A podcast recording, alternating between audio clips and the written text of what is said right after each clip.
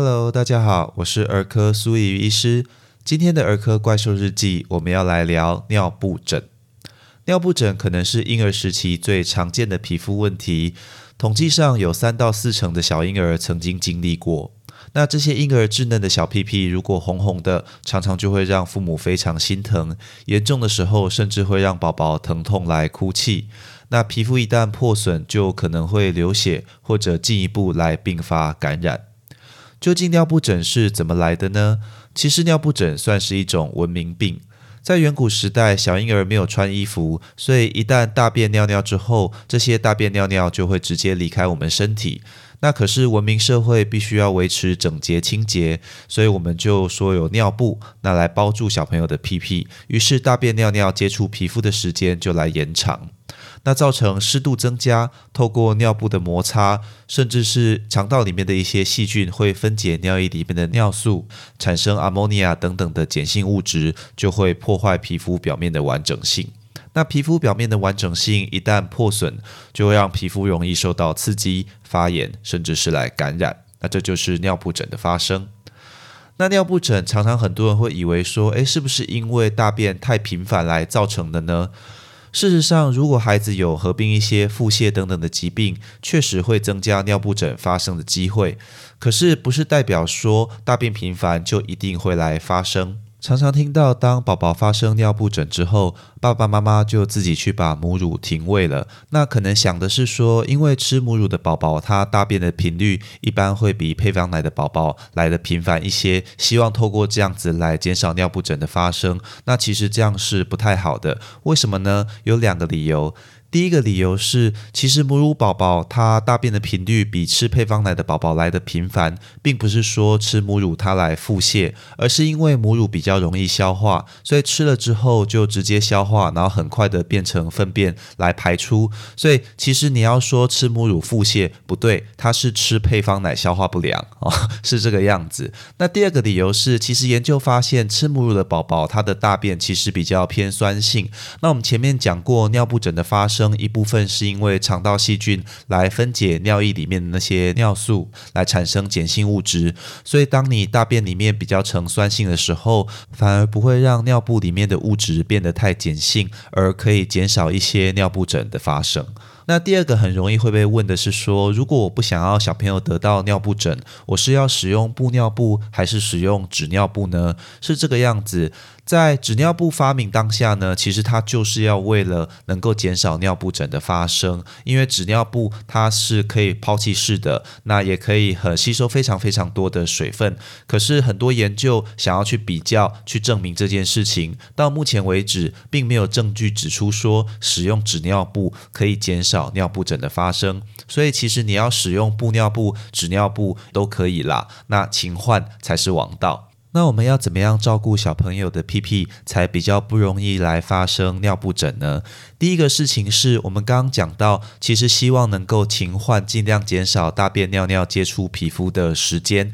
可是千万不要去疯狂搓洗。好，我们通常建议在换尿布的时候，用温水把它冲干净之后，用柔软的毛巾来压干，千万不要用力的摩擦，或者是使用湿纸巾用力的来擦，因为在这个过程中，你去摩擦皮肤，就可能会造成皮肤来破损，或者产生很多肉。肉眼看不见的小伤口，那这个就会产生尿布疹。湿纸巾本身是方便快速的清洁用品啦。那你如果真的想要使用湿纸巾，除了必须要挑选纯水、不含酒精或香精的产品以外呢，在使用上也要避免去用力摩擦。那我建议各位爸爸妈妈，如果有时间的话，还是用水洗会比较安心这样子。那第二个是，当你每次换下尿布去做清洗压干之后。你可以把新的尿布垫在底下，先不包起来，让屁屁可以自然风干一阵子，五到十分钟。好，不过这样的风险是可能会被尿尿攻击啊，因为我们知道宝宝有一个反射，就是当温度降低比较凉凉的时候，他会想尿尿。那这个就只能请各位爸爸妈妈多多小心了。好，那最后是，如果你的便便是干掉粘在皮肤上的时候，你可以用一些矿物油或者是婴儿油涂抹在棉花棒上，这样子来移除。好，不要用力。的用湿纸巾或者是手去给它搓，因为那个也会造成皮肤来受伤。这样，那在了解了基本的照顾方式之后，如果状况真的比较严重，需要其他东西辅助的时候，我们医师会怎么样来帮助这些宝宝呢？第一线的治疗通常是使用一些隔绝用物，比方说你常常听到的是氧化锌的软膏、凡士林或者市售的一些屁屁膏等等。那它的用途主要是当你有新的大便尿尿出来的时候，它不会接直接接触到我们宝宝稚嫩的皮肤，而是会被这些隔绝物来阻挡在外。所以使用上会建议你换完尿布压干之后，涂上厚厚的一层，好，这样可以做一个比较好的隔绝。那你也不用每一次在换那个布布的时候，就非常努力的要把这些隔绝物给洗干净。你只要大致冲洗完，把大便尿尿冲掉，然后压干，直接补上新的就可以了。那如果状况比较严重的时候，医师可能会建议你来使用类固醇的软膏，短期的来帮助屁屁消炎。不过这个时候在使用上就要很注意，我们建议要使用弱效的类固醇，不可以使用中效或者强效的。为什么这么说呢？呢因为在布布的这个区域，其实它是包裹的很好，那跟皮肤接触的时间也很长，它的吸收其实是非常好。所以如果你使用中效或者强效的类固醇，可能会因为吸收了太多类固醇而产生类固醇相关的副作用，比如说皮肤变薄啦，比如说感染等等等等。那另外就是在使用类固醇，理论上这种轻微的发炎在三到五天内要来改善的。所以如果你使用了类固醇软膏三到五天没有改善，甚至还有恶化的情形，那可能要考虑有并发像真菌的感染之类的问题，而需要就医来做进一步的评估。当并发真菌感染的时候，我们就会使用一些抗真菌的药物。那我们医师是如何从病灶的外观来推测它有并发真菌感染呢？大致是这样，就是说尿布疹，我们前面讲过，它的成因是因为尿尿跟大便去接触皮肤嘛。那因为长时间接触造成皮肤的受伤跟发炎，所以它好发的位置主要就是在尿布接触皮肤那些比较凸出来的部分。而真菌它喜欢的环境其实是一些潮湿温暖的区域，所以如果当它在表浅的皮肤造成感染的时候，它好发的位置会在腹股沟或者是皮肤皱褶的位置，它的区域跟一般的尿布疹会有所不同。那另外就是说，真菌它靠的是孢子来繁殖，所以当它从这些腹股沟的地方进一步往外扩散的时候，